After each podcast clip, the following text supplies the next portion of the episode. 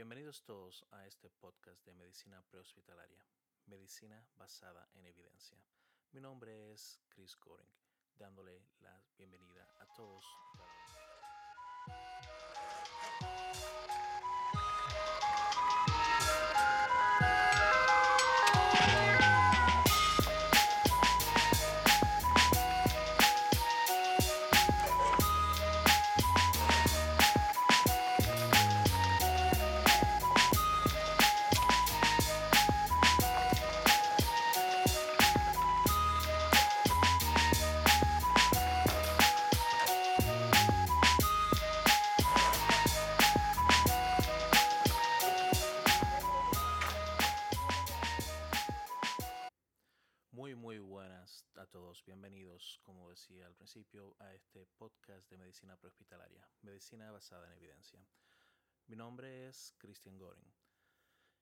Para mí es un grato placer poder iniciar este proyecto. Les contaré un poquito acerca de este proyecto, les voy a contar un poquito uh, en este primer episodio de cómo surge este proyecto eh, les voy a contar mi historia, cómo llegué a ser paramédico en Estados Unidos. De la misma manera y dentro de este episodio, a través de mi historia, vamos a responder también la pregunta que muchas personas me hacen, ¿cómo llegar a ser paramédico en Estados Unidos? Muy bien. Hace un tiempo atrás, eh, quizás ya cuando estaba bajando los números de la pandemia y todo eso, un día en mi apartamento se me ocurrió la brillante idea de eh, un podcast. Eh, yo escucho muchos podcasts en inglés y me di cuenta que hay pocos, existen sí, pero pocos podcasts en español relacionados a la medicina prehospitalaria. Y decidí, ¿por qué no? ¿Por qué no hacerlo? Eh, puse la pregunta en mi Facebook y tuvo muy, muy buena recepción. Entonces, espero que esas personas que dijeron que sí, que lo hiciera, eh, empiecen a escuchar el podcast, me den apoyo para poder seguir haciendo más y más episodios. La idea del podcast realmente es eh, discutir temas basados en lo que es la medicina prehospitalaria, obviamente medicina basada en evidencia. De la misma manera también vamos a hacer entrevistas a personas de diferentes países de Iberoamérica, Latinoamérica, eh, todos que hablemos español, ¿verdad? para conocer la historia de ellos también y de la misma manera también conocer cómo funciona el sistema prehospitalario en diferentes países. Por ahí ya me confirmaron personas que, que quieren estar dentro del podcast. Me ha confirmado Doctor Pérez Bolde, Marco Torres, anda por ahí, eh, Juan de España, un montón, un sinnúmero de personas más. Mis amistades de República Dominicana, muchos quieren estar acá y para mí un grato placer y un honor poder tenerlos a todos por acá. Así que poquito a poquito lo vamos a ir eh, entrevistando, o no entrevistando, sino dejar que ellos cuenten su historia. Y la entrevista va a ser en realmente cómo es el sistema prehospitalario. Ellos cuentan su historia y yo les voy a preguntar cómo funciona el sistema prehospitalario en su país, ¿verdad? Bien. Entonces, dentro de este primer episodio, como mencionaba, eh, muchas personas me escriben en privado, en Facebook, WhatsApp y todas esas aplicaciones que aparecen por ahí en las que estoy ¿Cómo puedo llegar a ser paramédico en los Estados Unidos? Eh, realmente la pregunta es fácil de responder y complicadita un poquito al mismo tiempo. Entonces, vamos a explicarle eh, mi historia y a través de ahí entonces van a ver cómo yo llegué a ser paramédico en Estados Unidos, cómo ustedes pueden llegar a ser paramédico en Estados Unidos también, ¿verdad? Ok. Mi historia empieza, no lo voy a contar mi infancia, realmente no es necesario llegar hasta el punto, pero eh, mi carrera dentro de la medicina prehospitalaria o mi vida dentro de la medicina prehospitalaria inicia en República Dominicana. Yo llegué allá, eh, soy de nacionalidad chileno, uh, nací en Chile y llegué a República Dominicana muy, muy, muy niño. Y crecí en República Dominicana, en un pueblito llamado San Cristóbal que queda al sur de la capital, unos 30 minutos más o menos de la capital de la República Dominicana. Allí, un día mientras estudiaba en el Instituto Politécnico Loyola, llegan unas personas, eh, representantes de la Cruz Roja Dominicana, Comité San Cristóbal, a ofrecer un curso de primeros auxilios.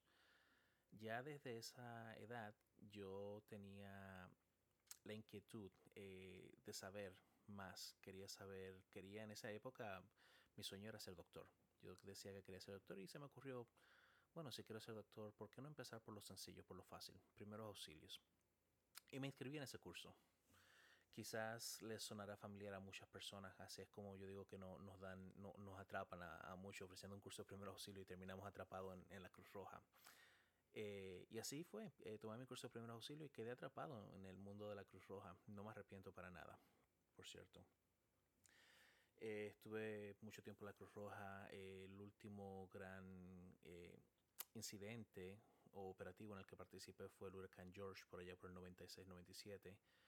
Y creo que un año después, más o menos, 98-99, por ahí me fui a vivir a Puerto Rico.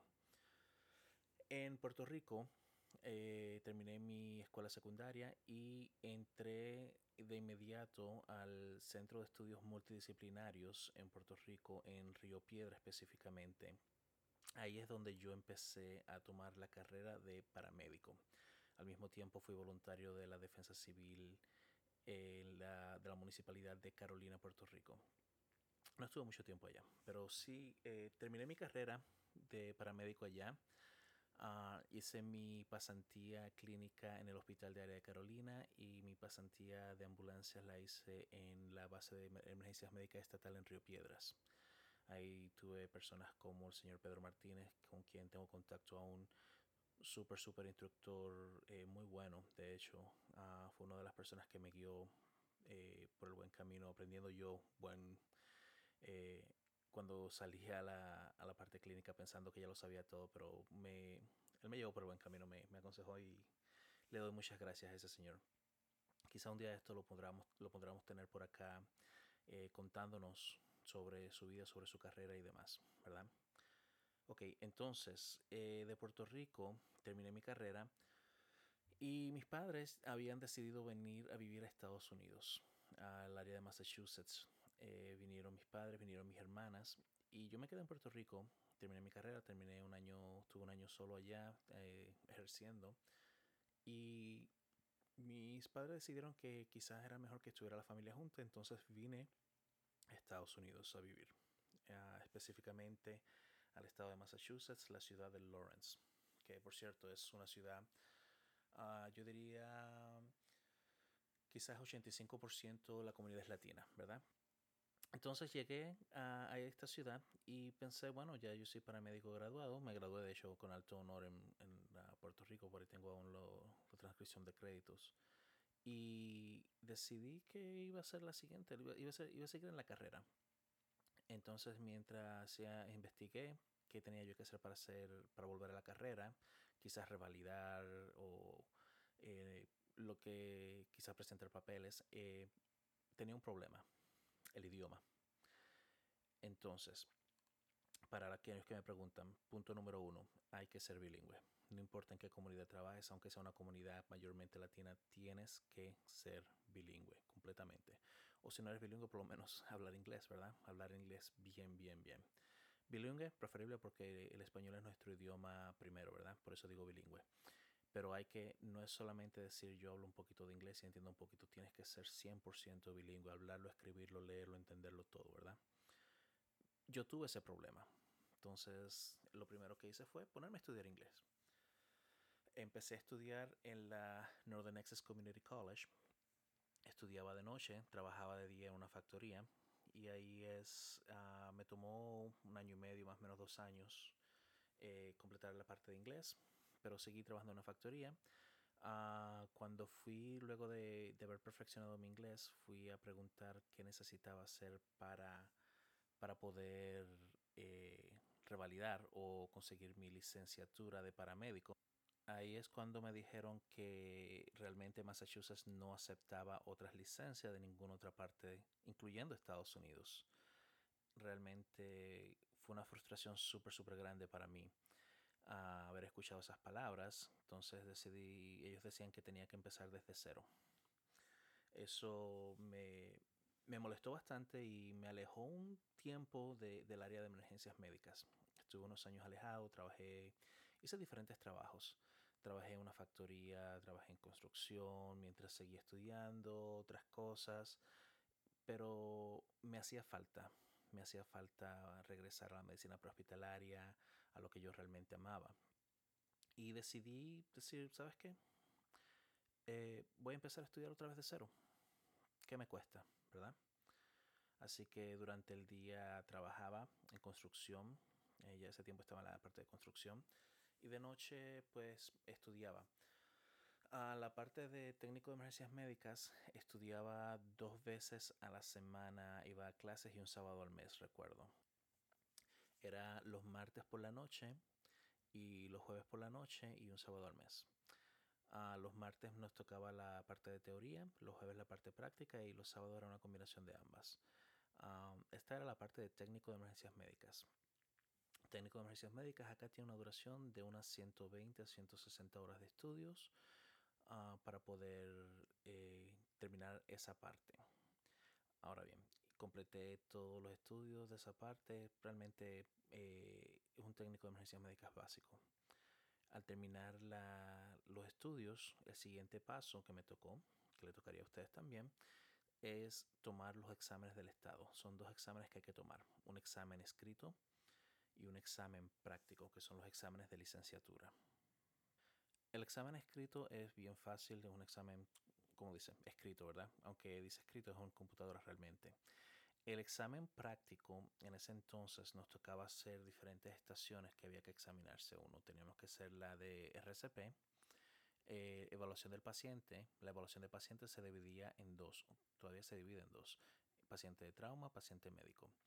Eh, la parte de inmovilización de extremidades, que era inmovilización de extremidades superiores, y la inmovilización de extremidades inferiores, que en este caso sería un uh, traction sprint, eh, se conoce en inglés, o una férula de tracción. Luego de eso está la parte espinal. Eh, sí, en aquellos entonces todavía estábamos haciendo la parte espinal. Hace bastante añitos ya de esto. Estamos hablando 90 y, eh, perdón, 96, no, 2006, 2007, por allá más o menos, quizá un poquito más. Eh, sí, hacíamos la parte de inmovilización, entonces también, creo que esas eran todas las, a ver, eh, RCP, evaluación, eh, sprinting, inmovilización, perfecto. Esas eran las cuatro estaciones que tenía que hacer. teníamos que pasar, o todavía es así, hay que pasar ambas, ambos exámenes para poder calificar. Y las estaciones hay que pasarlas todas y cada una de ellas, ¿verdad? Entonces, yo logré hacerlo. Y empecé a trabajar como técnico de emergencias médicas básico. Así era como se conocía en aquel entonces, ahora es solo técnico de emergencias médicas. Empecé a trabajar en una compañía pequeña en la ciudad de Boston. Luego de ahí empecé a trabajar, me cambié de trabajo y empecé a trabajar en una compañía en la ciudad donde yo vivía, que era la ciudad de Lawrence. Era esta compañía un poco más grande, tenía el contrato del 911 de la ciudad en aquellos entonces, así que me tocó hacer una, una mezcla de eh, 911 más eh, transporte de pacientes entre diferentes hospitales o para citas médicas o diálisis y ese tipo de cosas.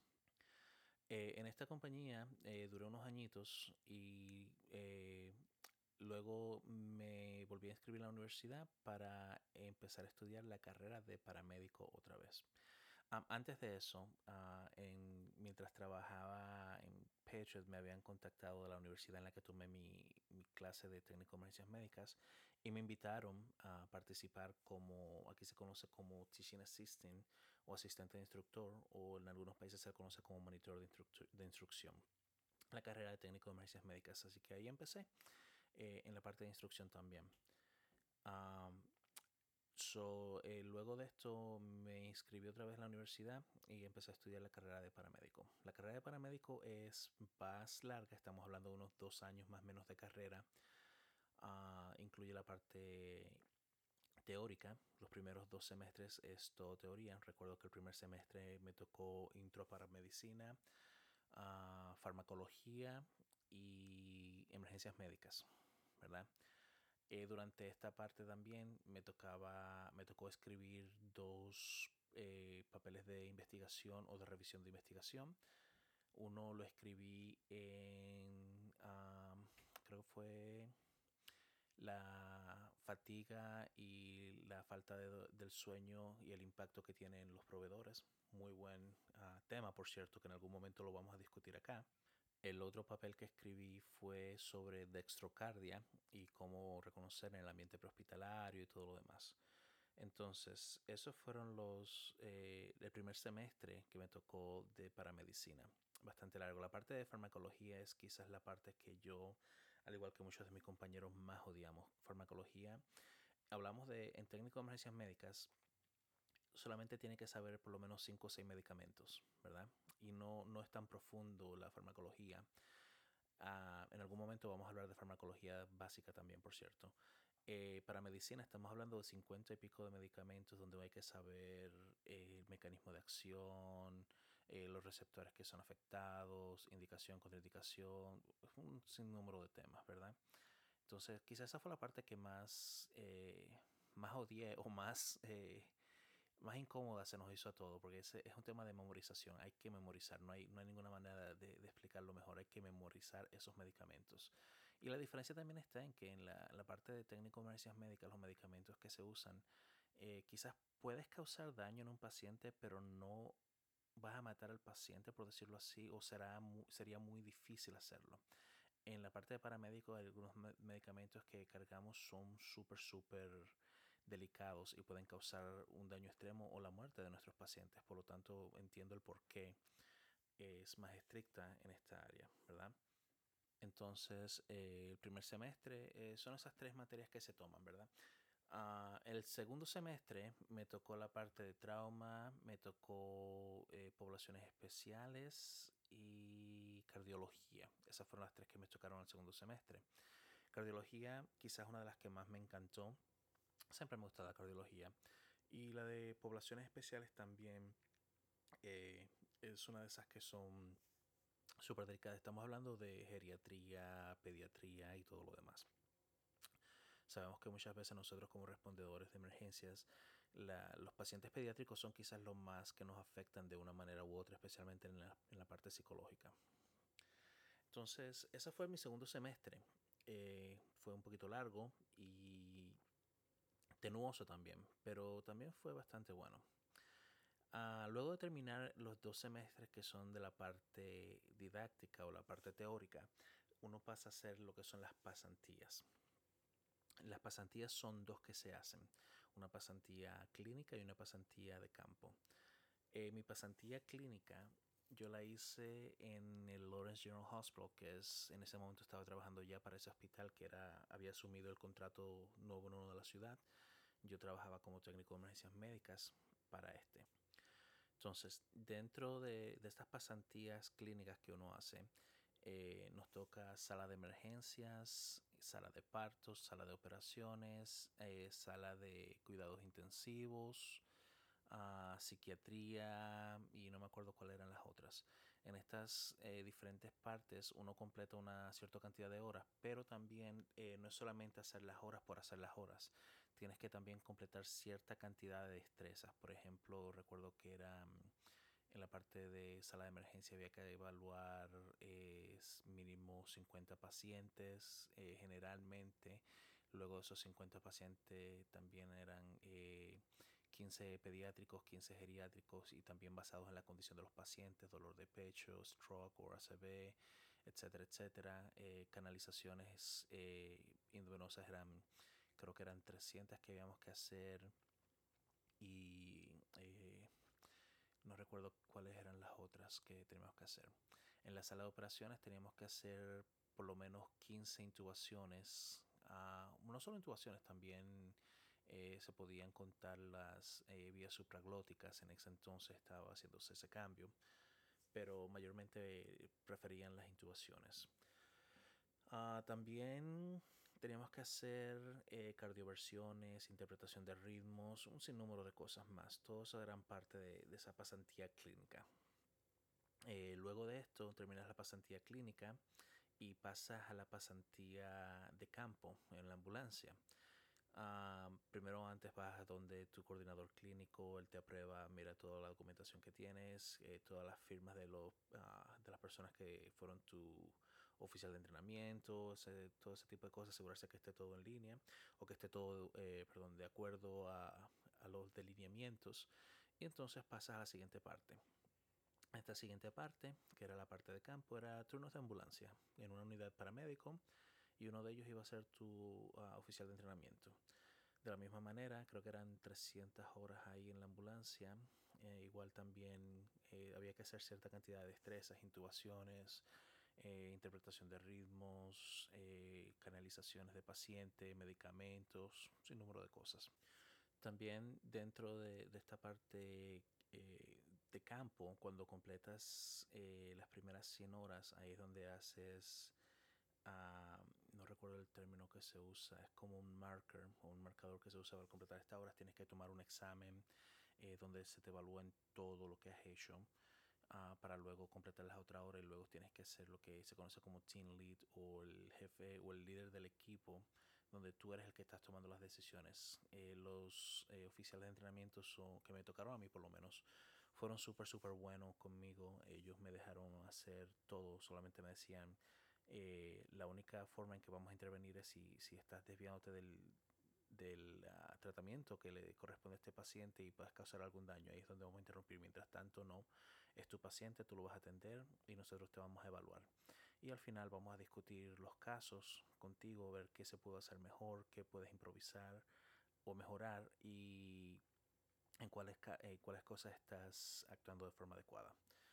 Fue una experiencia súper, súper eh, fascinante para mí. Realmente me encantó esa experiencia. Muchas personas, muchos estudiantes de paramedicina odian cuando esa parte de las pasantías. A mí me encantó realmente. Fue muy, muy didáctica para mí. Aprendí muchísimo con, con estas personas. Creo que el nombre era Dan Pulio, fue uno de mis, mis eh, instructores en esa área. Uh, Gene Murphy era el otro también. Pues bien, entonces tan pronto terminé eh, esa parte de las dos pasantías, pasé a la parte final, que era llevar toda la documentación otra vez a mi coordinador clínico para que evaluara que esté todo de acuerdo a los delineamientos, que haya hecho todo de acuerdo basado en lo que se necesitaba y me daban el ok para tomar mi examen. De la misma manera, aquí se toman dos exámenes, uno escrito, uno práctico, que va a determinar si, si completas o tienes el mínimo de conocimiento para ser paramédico.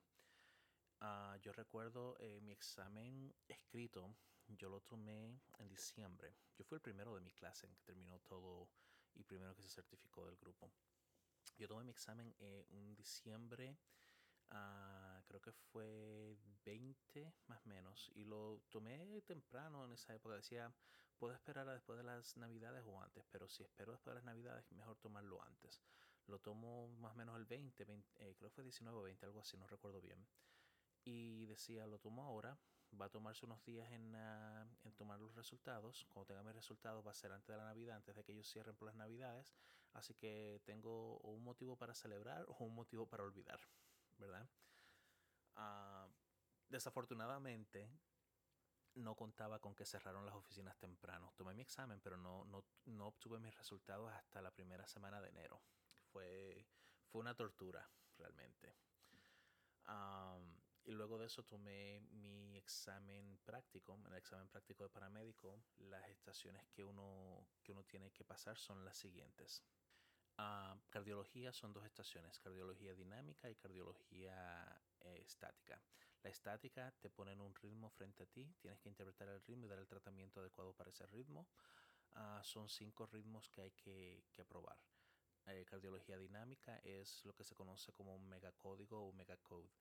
Uh, aparte de eso está la parte, el, la estación de trauma, eh, la estación de vía aérea aún se usaba en aquellos entonces, ya no se usa, y la estación de canalización tampoco. También tienes dos estaciones eh, que son orales donde te sientas con un examinador. Ellos te dan un escenario y tú tienes que ir paso por paso todo, o explicando paso por paso, no lo haces, sino que lo explicas, todo lo que harías en esa situación. Son dos de esas.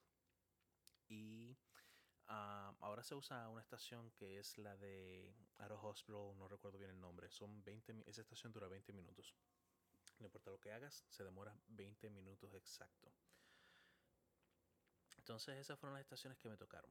Uh, aprobé todas mis estaciones, perfecto, pasé. Eh, y luego de eso uh, solamente obtuve mi licenciatura en el registro nacional. Uh, luego me tocaba hacer eh, convalidar para el estado. En el estado de Massachusetts la ventaja es que si tienes el registro nacional solamente pagas la, la cuota que ellos te piden y ellos te conceden o te aceptan eh, el registro nacional y te permiten practicar. Así que tengo, yo tengo dos licencias, la de Massachusetts y la del registro nacional. Entonces, así llegué a ser eh, paramédico y desde entonces sigo ejerciendo mi carrera. Uh, los estudios no terminan ahí al terminar la carrera uh, o al terminar la, primera parte de la carrera realmente. Aquí tenemos que hacer cierta hora de educación continua cada dos años. Eh, técnico de emergencias médicas tiene que hacer 40 horas. Uh, técnico avanzado son 50 si no me equivoco y el paramédico son 60 horas de educación continua que tenemos que hacer. Así que seguimos estudiando, seguimos avanzando, ¿verdad? Uh, esa es realmente parte de mi historia. O sea, para resumirles, para ser paramédico en Estados Unidos lo primero es estudiar inglés o saber inglés bilingüe, 100% bilingüe. La segunda parte es tomar la carrera. Eh, empiezas por técnico de emergencias médicas básico, bueno, no se usa el básico ya, sino que técnico de emergencias médicas. Este te demora unas 120, 150 horas. Luego que terminas la, el estudio tienes que tomar dos exámenes, uno teórico, uno práctico. Eh, luego que pasas esos exámenes, congratulations, ya eres un técnico de emergencias médicas básico en Estados Unidos. Luego de esto tienes que tomar el estudio para la carrera de paramédico. Estamos hablando de unos dos años más o menos, 18 meses, 24 meses de estudio, dependiendo qué tan, qué tan rápido hagas tus pasantías. Um, luego de eso vas a tomar dos exámenes, eh, uno teórico, uno práctico. El práctico son diferentes estaciones pagas tus cuotas y felicidades, eres paramédico en Estados Unidos. Es eh, fácil, el proceso realmente no es difícil, sino que es tenuoso y largo. Uh, los exámenes son difíciles, eso sí les voy a decir. Eh, el examen escrito te dan tres oportunidades para pasar ese examen. Si no lo pasas a la tercera oportunidad, tienes que tomar una, un refrescamiento, una clase de refrescamiento que dan. Uh, las tres oportunidades no es que las vas a tomar las tres el mismo día tomas la primera oportunidad, no, eh, no pasaste o no aprobaste esa oportunidad, te dan eh, creo que un mes para que puedas eh, tomar la segunda y así sucesivamente. Eh, si en, a la tercera vez no pasas esos exámenes, ellos te da, mandan a tomar un curso de refrescamiento, tomas ese curso, dependiendo del nivel eh, el que estés aplicando es que van a decirte qué horas o la cantidad de horas que vas a tomar para ese curso. Y Luego de esto tienes tres oportunidades más. Si no pasaste en esas seis oportunidades, tienes que tomar la clase desde cero, lamentablemente. Esa es, eh, yo me encuentro quizás personalmente, y esta es mi opinión personal, eh, seis oportunidades son muchas. Quizás si a la tercera una persona no pasa, eh, hay que ver qué está pasando en ese caso. Uh, hay personas que no son muy buenas tomando exámenes y son excelentes paramédicos y de la misma otra manera también hay personas que son buenas tomando exámenes y no son paramédicos tan buenos, pero hay que buscar el balance, qué está pasando y cómo se puede mejorar. Son algunas de las cosas que se están trabajando hoy en día realmente en la, la medicina prehospitalaria aquí en Estados Unidos. Uh, bueno, esa es mi historia de cómo llegué a ser paramédico en Estados Unidos. Eh, la parte de cómo llegué a ser paramédico táctico y todas las instructorías que he adquirido durante el transcurso de mi carrera acá son temas para otro día de conversación realmente. El enfoque es cómo llegar a ser paramédico en Estados Unidos. Así que bien sencillo. Inglés, tomar el, uh, la clase, pasar el examen. Uh, la otra pregunta, muchas personas me, eh, me hacen muchas veces, eh, ¿una persona extranjera puede venir a tomar esas clases acá? Absolutamente sí. En la universidad para la cual yo trabajo, yo ahora actualmente eh, soy el encargado, eh, profesor de la carrera de técnico de emergencias médicas en la universidad donde yo tomé mi carrera. Uh, ellos aceptan estudiantes de intercambio, se le llama. De hecho, tuve un estudiante hace unos años atrás de intercambio y era de Singapur. Uh, puedes tomarla. Lo que no puedes es trabajar porque vienes con visa de estudiante aquí a Estados Unidos, entonces se supone que vienes a estudiar, no a trabajar. Uh, pero sí, sí puedes tomar la carrera. Eh, en muchos otros uh, estados también existen, en diferentes universidades también tienen esos programas de intercambio estudiantiles. Lo tienes para hacerlo, necesitas hacerlo a través de una universidad. No puede ser un centro de estudios, tiene que ser un centro académico o una casa de alta estudio, como se le conoce a las universidades. Pero sí es posible, siendo una persona extranjera con una visa de estudiante, venir y tomar la carrera de técnico de emergencias médicas y luego de paramédico, tomando en cuenta que no vas a trabajar en el área o en nada mientras estás en Estados Unidos. Ah, ¿Cómo se logran esas visas? La verdad no tengo la idea, no tengo la menor idea. Pero si alguno de ustedes eh, le interesa saber más de ese tema, eh, pueden escribirme. Yo voy a tratar de investigar en la universidad cuál es el proceso realmente para hacer ese, ese tipo de, de estudio, de obtener ese tipo de visas, cuál es el proceso y qué tan complicado es. pero nada, eso es todo eh, lo que le tengo por hoy. Esa es mi historia, cómo llegué a ser paramédico en Estados Unidos cómo puedes tú llegar a ser paramédico en Estados Unidos. como dije anteriormente, el, proceso realmente no es complicado, sino que es largo y tedioso. Ahora bien, no quiero que tomen esto como desaliento, al contrario, si yo logré hacerlo, yo creo que ustedes también pueden lograr hacerlo. Si úsenme como ejemplo en ese caso, nunca me gusta que me usen mucho como ejemplo, por cierto, pero pueden usarme como ejemplo que si yo logré llegar a este punto, ustedes también pueden.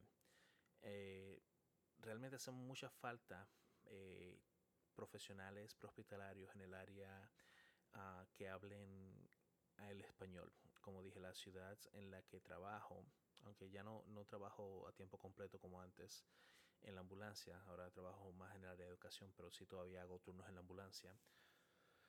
Pero esa, esa ciudad es mayormente latinas y la, la cantidad de personal eh, que tenemos donde yo trabajo que hablan español, que son fluentes, que hablan español de forma fluencial, no, no son muchos. Por lo tanto, sí me gustaría ver más latinos eh, tomando la carrera y ejerciendo en Estados Unidos. Con esto me despido. Uh, Muchas gracias, espero que les haya gustado el primer episodio de este podcast. Eh, les voy a dejar en algún lado mi email para el podcast, eh, hay una página de Facebook también.